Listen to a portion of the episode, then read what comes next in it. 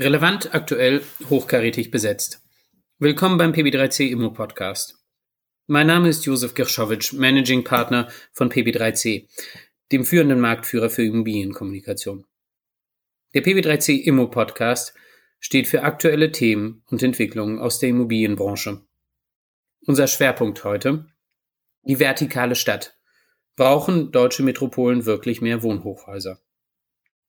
Ich begrüße sehr herzlich Reinhold Knodel, Vorstand der Pandion AG aus Köln. Herzlich willkommen, Herr Knodel. Schönen guten Tag, herzlich willkommen. Herr Knodel, das deutsche Wohnhochhaus stand wie kein zweites in der Vergangenheit für soziale Brennpunkte und die verirrte Stadtplanung vergangener Jahrzehnte. Ich denke an die 70er Jahre, späten 60er, aber auch in, an die 80er Jahre zurück mit den Betonbunkern, die drumherum gebaut wurden, mm, um die Städte.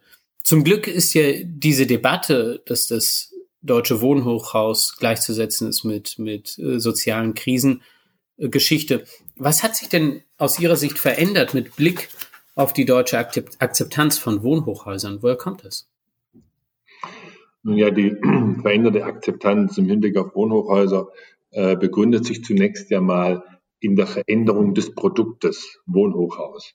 Ähm, die Schwächen, die die konzeptionelle Natur, die die Wohnhochhäuser der 70er äh, Jahre hatten, die Sie angedeutet haben, ähm, begründeten sich ja darin, dass man geglaubt hat, ein Wohnhochhaus wäre dazu geeignet, möglichst viele Menschen in einem Gebäude und das noch kostengünstig unterzubringen.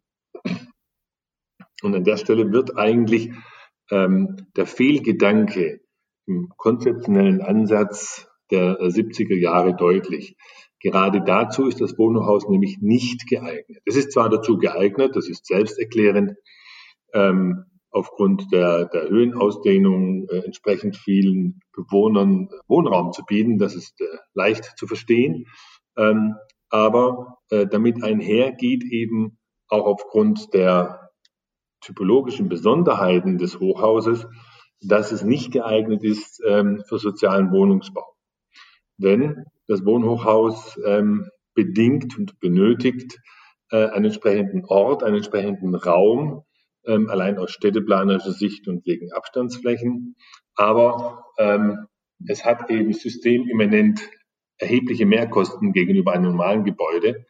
Und ähm, wenn man bedenkt, dass möglicherweise die Baukosten beim Hochhochhaus 50 Prozent höher sind als beim normalen Wohnungsbau, dann ähm, versteht man schnell, weshalb dieses Produkt als Produkt für sozialen Wohnungsbau nicht geeignet werden kann. Das hat man erkannt, das hat man geändert.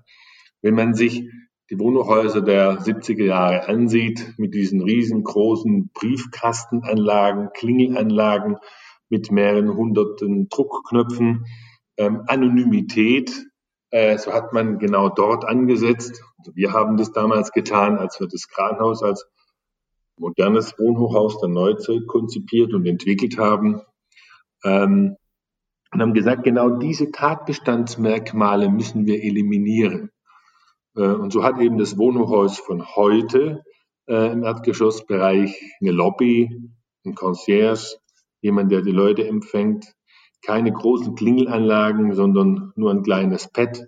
Ähm, die Briefkastenanlagen sind verdeckt. Paketannahmestationen werden von Servicepersonal bedient und die Pakete entgegengenommen. Ähm, man hat festgestellt oder darauf reagiert, dass das Wohnhochhaus eben nicht am Stadtrand stehen sollte, sondern dort, äh, wo es eine urbane Lage hat, wo man Lagequalitäten hat. Denn nur die Lagequalitäten lassen dann auch die Mehrkosten in den Baukosten auf der Ertragsseite äh, kompensieren. Ähm, also Sie merken, man hat eine Reihe von Maßnahmen getroffen, um dieses Produkt Wohnhochhaus zu modifizieren, es neu zu interpretieren. Und so wie es heute daherkommt und so wie es heute in der Regel konzipiert wird, äh, findet es das dann auch denklogischerweise Akzeptanz. Hm. Sie haben, Sie haben gerade eben das Kranhochhaus angesprochen. Äh, Sie meinen damit die, die Kranhäuser am, am Rhein in Köln, ähm, die Sie, von denen Sie ja auch eins mit, mitentwickelt haben. Ähm, das, das hat ja für viel Kritik gesorgt im Vorfeld trotzdem. Ähm, Äh, Köln ist stolz auf seine Stadtsilhouette mit dem Wahrzeichen, dem Kölner Dom, ist auch äh, Weltkulturerbe und und äh, plötzlich bauen sie bauen sie da drei neue Hochhäuser hin, die die Stadt, das Stadtbild, die Stadtsilhouette, wenn man reinfährt äh, nach Köln über den Rhein, ja doch sehr prägen. Ähm, ist das nicht ein zu krasser Eingriff oder wie sehen Sie das? Nun, das ist sicher sehr unterschiedlich. In dem konkreten Fallbeispiel Köln äh, ist es sicher richtig, dass die Kranhäuser äh, Stadtsilhouetten prägend sind. Das war aber dann am Ende auch gewollt durch Politik und Verwaltung, denn diese Architektur war ja Ergebnis eines Architekturwettbewerbs, den ja das Büro ähm, Terrani, Adi Terrani äh, gewonnen hat. Und natürlich ist es eine sehr markante Architektur. Klammer auf, nicht jedes Wohnhochhaus benötigt eine solch markante Architektur, Klammer zu. Aber hier hat man ja ganz bewusst äh, sich dafür entschieden und gesagt, jawohl, wir wollen an der Stelle solch ein äh, solch ein Landmark, so eine Architektursprache, die ja auch in Erinnerung ist aufgrund ihrer Gebäudestruktur an einen Ladekran, der Schiffe entlädt. Ähm, das ist prägend, ja, das muss aber nicht immer so sein. Und hier in Köln ähm, sieht man ja auch, dass gerade diese besondere Art der Architektur auf hohe Akzeptanz zumindest ex post stößt. Denn wenn Sie in Köln irgendwelche Magazine aufschlagen, dann sehen Sie den Dom, eine der Rheinbrücken ähm, und äh, die Kranhäuser. Mhm. Mm, und, und dann haben Sie einen zweiten Aspekt angesprochen, da würde ich gerne noch mal wissen, warum kann man ein Wohnhochhaus nicht außerhalb hinstellen? Sie, Sie sprachen von gewachsenen Lebensstrukturen. Ähm, also es bedarf, es muss im Stadtkern, im Stadtmittelpunkt sein, da wo es äh, alles gibt, oder verstehe ich Sie falsch? Oder kann man nicht auch Wohnhochhäuser, auch elegantere in den Stadtgürtel setzen, aus Ihrer Erfahrung? Ja, also rein technisch geht das natürlich. Stadtplanerisch wäre das vielleicht auch denkbar, wenn, weil man sich dann fragen muss, ähm, was für eine Stadtsilhouette möchte man denn prägen, möchte man kreieren, möchte man schaffen, passt das dann? Aber das wäre dann eine städteplanerische Frage oder auch Gegenstand möglicherweise eines Hochhaus-Masterplans, den die eine oder andere Stadt hat. Aber Sie fragen ja mehr so nach dem immobilienwirtschaftlichen Aspekt der idealen Lage eines äh, Wohnhochhauses. Dort muss man sicher feststellen, dass aufgrund der erhöhten Baukosten, später auch Bewirtschaftungskosten, ähm, natürlich ein höherer Ertrag generiert werden muss. Und dieser erhöhte Ertrag, der generiert werden muss, lässt sich natürlich eher und am leichtesten in guten urbanen Lagen generieren, also in den A-Städten und dort eben in den guten Lagen. Und das war übrigens auch nochmal, wenn Sie erlauben, der, den kleinen Rückblick zu der ersten Frage, ja der große Fehler, den man gemacht hat in den 70er Jahren. Dort hat man die Wohnhochhäuser äh, hier in Köln raus äh, in Bensberg gebaut, in einem kleinen Vorort oder Kullenberg in, in Mischenich im Westen. Da hat man so einzelne Wohnsilos wie Zahnstocher irgendwo an den Stadtrand äh, gepackt, äh, ohne Infrastruktur. Ähm, und das hat ja mit auch neben den vorskizzierten Aspekten dazu geführt, dass die Akzeptanz dieses Produkts ja nicht eingetreten ist und die ganzen Probleme aufgetreten sind, äh, die ursächlich waren für die mangelnde Akzeptanz. Also ist es doch mhm. klug, daraus zu lernen und die gleichen Fehler nicht wiederzumachen und zu sagen, jawohl, äh, es ist eine ganz wesentliche Anforderung an die Lagequalität eines solchen Produktes, Wohnhochhaus, dass es eben in einer guten, zentralen, urbanen Lage ist. Und das ist nun mal, sind eben die Lagen in den A-Städten, vielleicht mal im Einzelfall auch in der B-Stadt. Mhm. Lassen Sie uns, bevor wir darauf eingehen, ganz kurz aktuell nochmal die Situation mit Corona jetzt einschätzen. Ähm, ich habe ich hab von, von einem US-Unternehmen gehört, das in Chicago in seiner Zentrale ein Hochhaus hat, ein Bürohochhaus, wohlgemerkt, kein Wohnhochhaus, aber die haben jetzt mal Berechnungen angestellt, wie lange es dauern würden, wenn sie alle Mitarbeiter tagtäglich in ihre Büros bringen und dabei die Regularien von Corona äh, einhalten und die äh, aufgrund der begrenzten Anzahl von Fahrstühlen ähm, sind sie zu dem Ergebnis gekommen, dass sie sechs Stunden bräuchten, damit alle Angestellten an ihrem Arbeitsplatz sind. Ähm, zeigt eigentlich so eine Situation, wo wie Corona auch die Schwächen, nicht auch die Schwächen eines Hochhauses insgesamt auf, auch eines Wohnhochhauses. Ähm, da sind ja auch Hygienevorschriften, die, die kaum einzuhalten sind jetzt. Oder wie sehen Sie das? Nun ja, jede Medaille hat zwei Seiten. Und natürlich hat das Wohnhaus äh, Vor- wie Nachteile. Und wenn es darum geht, äh, Orte, wo viele Menschen aufeinandertreffen, zu vermeiden, dann ist das Wohnhaus sicher nicht das, äh, äh, der richtige Ort. Das ist klar. Aber ähm, ich würde da nicht so weit gehen, denn man müsste sich vielleicht auch mal mit der Frage beschäftigen, sprengt vielleicht diesen Rahmen hier auch so ein klein wenig, aber Sie erlauben mir den Hinweis, äh, der Sinnhaftigkeit der Maßnahmen, die im Zusammenhang mit Corona getroffen werden. Und äh, wenn man sich die Zahlen ansieht und die Reproduktionsfälle und wo finden Infektionen statt, dann ist der Aufzug im Hochhaus sicher eines der seltensten, zumindest äh, ist das nicht nachgewiesen. Und äh, Maßnahmen wie hier beispielsweise im Kölnturm, sitzen ja hier in einem 160 Meter hohen Hochhaus, äh, dort ist man hingegangen und hat gesagt, äh, jeder, der einen Fahrstuhl benutzt, zieht einen Mundschutz an und alles ist prima. Also da muss man dann nochmal schauen, sind die geforderten Maßnahmen verhältnismäßig und angemessen und gibt es nicht Kompensationsmaßnahmen, die das gleiche Ziel erreichen. Aber richtig ist, wenn man im Aufzug keine zehn Personen mehr hochfahren lassen gleichzeitig, sondern nur noch eine, dann brauchen wir zehnmal so lang, bis alle ihren Arbeitsplatz gefunden haben. Ähm, Kommen wir, kommen wir noch einmal. Sie haben jetzt, wir haben Köln uns angeschaut. Es gibt andere Städte, die sich eignen für, für Wohnhochhäuser. Frankfurt selbstverständlich. Da gibt es viele Planungen. Frankfurt ist eh affin äh, von seiner Bürgerschaft her für Hochhäuser. Das ist traditionell aufgrund seiner wirtschaftlichen internationalen Ausrichtung so. Ähm, aber grundsätzlich, wenn Sie sich die deutschen Großstädte und Metropolen anschauen, ähm, welche Kriterien setzen Sie dafür an, dass Sie einen Standort identifizieren? Standort im Sinne von Stadtstandort. Ähm, auch mit Blick auf Fragen von Architektur und des Stadtbildes, wenn ich zum Beispiel an München denke. Ja, also die Hochhausdiskussion in, in, in Deutschland ist ja insofern auch etwas schwieriger als in anderen Ländern, Ländern oder Städten, weil ähm, wir gewachsene Städte haben. Und ähm, wenn man sich äh, isoliert von außen kommend, frei bewegend mit der Frage beschäftigen würde, wo machen wir denn idealerweise unter städteplanerisch sinnvollen Aspekten einen Hochhausstandort, dann ließen sich da sicher in, in bei einer Gesamtbetrachtung äh, Lagen identifizieren.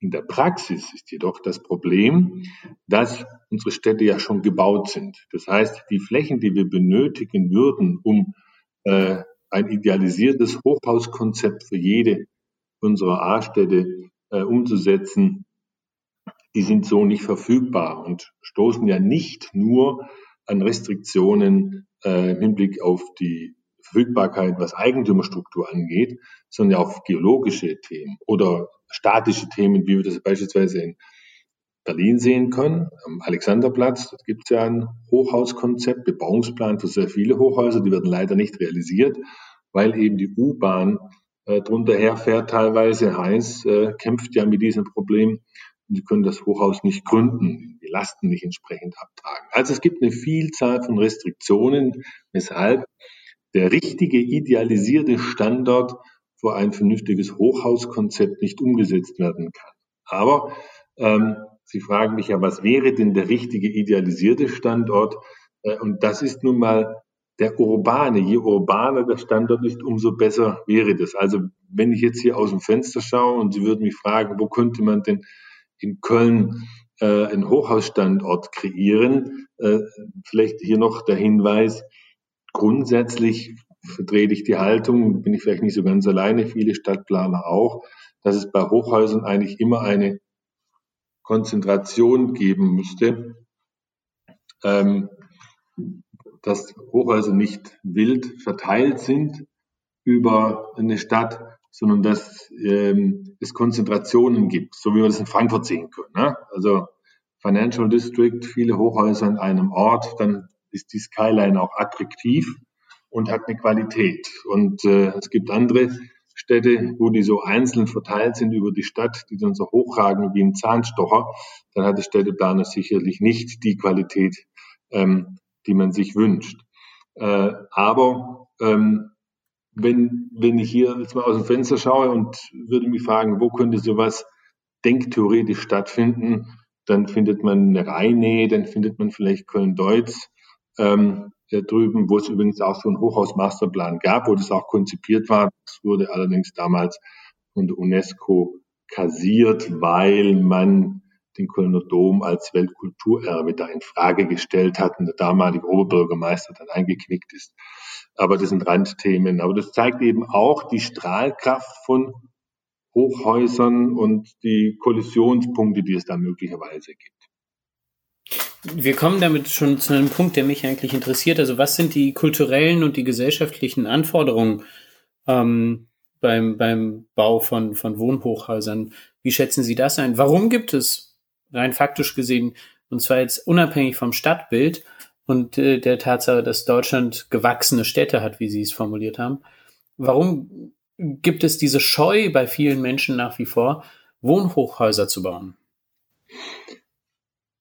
Naja, also ich kann jetzt im Detail auch gar nicht beurteilen, wie groß diese Scheu ausgeprägt ist. Richtig ist aber, dass es auf der Nutzerseite sicher Vorbehalte gibt, weil es Leute gibt, die sagen, Hochhaus trotz der Modifikationen, die wir einfangs äh, besprochen hatten und skizziert haben, finden wir als zu anonym und ähm, ähm, ist, ist kein Produkt, in dem ich mich wohlfühle. Das am Ende des Tages auch ein bisschen Geschmackssache. Auf der anderen Seite gibt es eine große Fangemeinde. Wie gesagt, der Blick über die Stadt äh, ist herrlich. Die Sonnenauf- und Untergänge, die man sehen kann, ist fantastisch. Ähm, die Add-ons, die das äh, Hochhaus bietet, ähm, darf er nicht vergessen, äh, viele Funktionen, die dort abbildbar sind, wären in einem normalen fünf oder sechs oder acht Geschosser gar nicht darstellbar. Wenn ich beispielsweise in Erinnerung rufen darf, Möglichkeit wie äh, ein Fitnessstudio, Möglichkeit wie ein Raum für Yoga, äh, das ganze Thema Concierge, was wir vorher angesprochen haben. Also es gibt viele Features im Wohnhochhaus, die eben dort nur angeboten werden können, die die Vielzahl der Mieter und der Nutzer benötigen, damit sie wirtschaftlich darstellbar sind. Ähm, und das löst auch eine gewisse Nachfrage aus und findet eine Akzeptanz. Nichtsdestotrotz ähm, gibt es eben auch andere Stimmungen und Meinungen, wenngleich grundsätzlich ich nicht wahrnehmen kann, dass es diese Vorbehalte gibt, die wir noch vor 10 oder 15 Jahren gesehen haben. Ich möchte sagen, die Vorbehalte von der Nutzerseite gegenüber dem Wohnungshaus, zumindest wäre meine Wahrnehmung, gehen doch deutlich zurück. Was dem eher anhaftet, ist ja in unserer Diskussion um bezahlbaren Wohnraum, dass das Wohnhochhaus eben als teures Luxusprodukt gesehen wird, dass sich eben nur die Besserverdienenden leisten können. Und das ist dann eben eine soziale Diskussion. Aber die grundsätzliche Akzeptanz ähm, würde ich schon sehen, die hat dramatisch zugenommen. Hm. Wir, wir kommen jetzt gleich, Sie haben ja schon ein paar der Amenities angesprochen, wir kommen gleich dazu.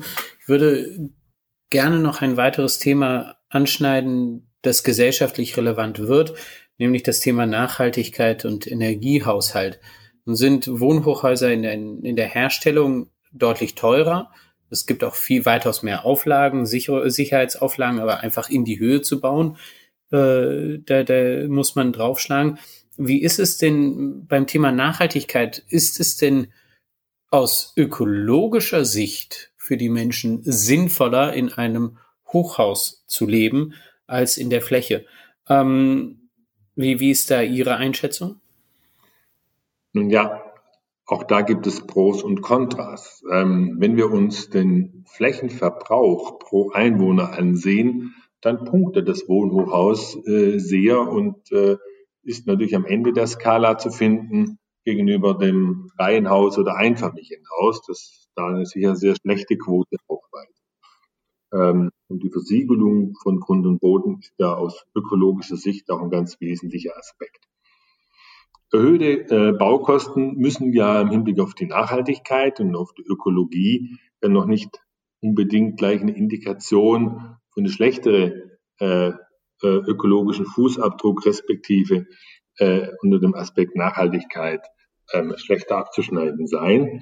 Ähm, wichtig ist aber auch, dass der Energieverbrauch eines Wohnhochhaus pro Einwohner etwas höher ist als in einem normalen sechs- oder achtgeschossigen Wohngebäude, was eben mit der Vorhaltung der Infrastruktur auch zu tun hat, die eben dort erforderlich ist. Sie wissen, haben es vielleicht auch gelesen, dass es da Überlegungen gibt, ähm, beispielsweise Wohnhochhäuser dann äh, mit äh, die Fassade mit entsprechenden Solarzellen zu versehen, sodass dann eben auch energetisch möglicherweise noch ein Überschuss entsteht auf der Seite der Stromproduktion. So ein äh, Pilotprojekt hat der Catella in, in, in Frankreich gemacht. Da bin ich mir nicht so ganz sicher, wie sinnvoll so etwas ist. Ich vertrete grundsätzlich die Haltung, dass ein Gebäude seinen Urfunktionen gerecht werden muss und ein Wohngebäude soll eben alle Aspekte des Wohnens optimiert und idealisiert abbilden. Und wenn wir Energie produzieren wollen, dann machen wir das idealerweise in einem Kraftwerk. Äh, oder wenn wir mit Solarzellen Energie gewinnen wollen, dann machen wir das idealerweise dort, wo die Sonne am häufigsten scheint. Ne? Und das ist eben in den südlichen Regionen. Aber es vielleicht auch eine separate Diskussion. Mir fällt nur immer wieder auf, wie weit ich in den Süden komme, im Mittelmeerraum, wie weniger Solarzellen sehe ich. Äh, und weit ich nach Norden komme, wie mehr sehe ich. Das finde ich etwas erstaunlich. Umgekehrt wäre es vielleicht richtiger. Aber das nur am Rande. Aber ansonsten kann man dem Wohnhochhaus, glaube ich, nicht nachsagen, dass es ökologisch in der Gesamtbilanz schlechter abschneidet als das normale Gebäude. Im Gegenteil. Hm. Es wäre natürlich interessant zu sehen, ob in der Akzeptanz in der gesellschaftlichen oder auch in der Nachfrage, weil ja für viele die, die, der ökologische Fußabdruck, das Thema nachhaltig inzwischen äh, äh, zu, zu einer Investitionsentscheidung auch verhilft ähm, und ob nicht äh, ein energiepositives Haus oder ein Haus mit einer grünen Fassade oder mit Solarpanelen versehen, das eigenen Strom produziert, ob das nicht dazu führt, dass äh, mehr Menschen sagen, ui, das interessiert mich, die vielleicht vorher gar nicht auf den Gedanken gekommen wären, in ein Wohnhochhaus zu ziehen.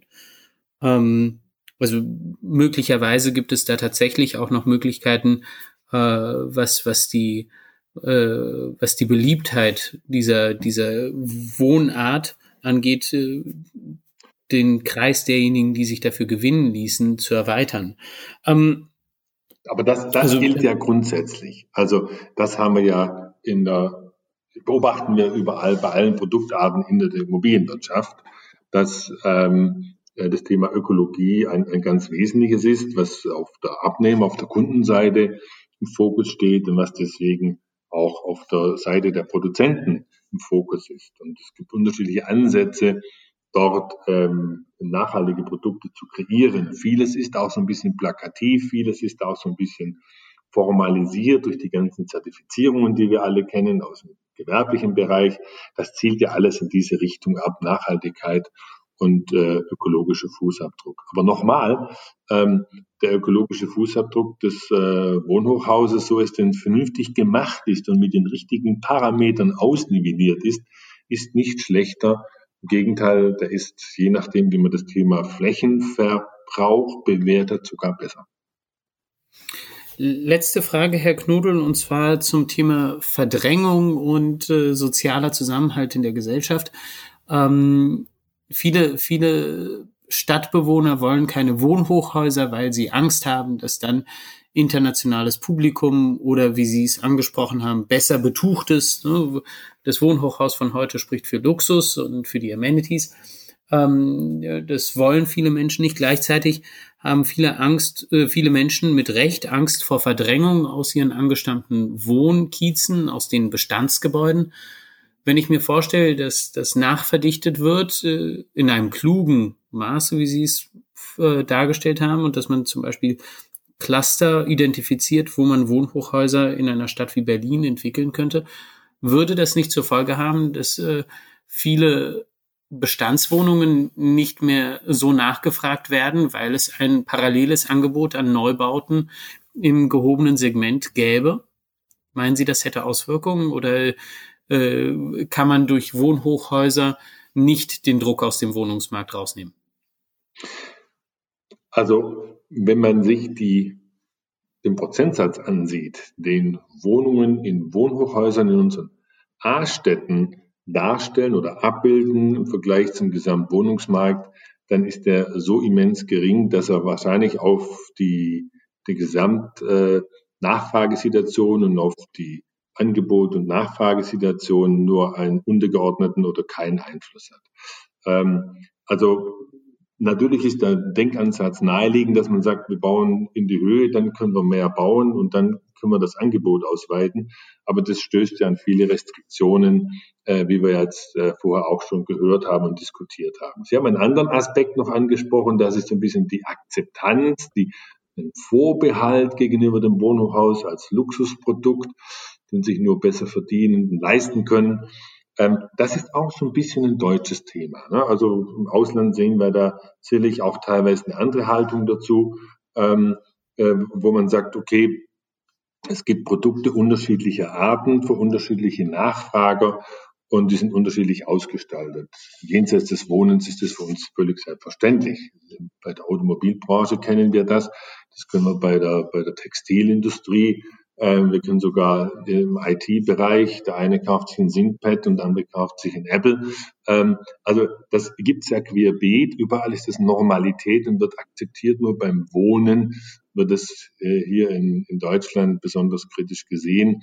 Ähm, die Diskussion wird vielleicht auch ein bisschen zu weit führen, inwiefern jetzt das berechtigt ist oder nicht berechtigt ist. Aber wichtig ist, Hochhaus hat eigentlich mit Verdrängung nicht so schrecklich viel zu tun. Weil ähm, wenn äh, eine Lage identifiziert ist, wo ein Wohnhaus stattfinden kann, dann hat man sicher auf diesem Grundstück oder in dieser Parzelle oder in diesem Fädel eine entsprechend hohe Ausnutzung. Ja, da kommen dann mehrere Menschen zusammen. Ähm, das mag dem einen oder anderen auch ein bisschen Sorge bereiten. Das möchte ich gar nicht abstreiten, insbesondere weil wir generell eine gewisse Scheu haben vor Veränderungen. Aber signifikant würde ich das nicht sehen. Lieber Herr Knodel, vielen Dank für Ihre Zeit und Ihre Impulse. Liebe Zuhörer, vielen Dank für Ihre Aufmerksamkeit. Empfehlen Sie den PB3C Immo Podcast weiter und teilen Sie über die sozialen Netzwerke. Kommentieren Sie, liken Sie, kritisieren Sie, schicken Sie Fragen und Anregungen. Mein Name ist Josef Kirschowitsch. Ich freue mich, Sie bald wieder begrüßen zu dürfen.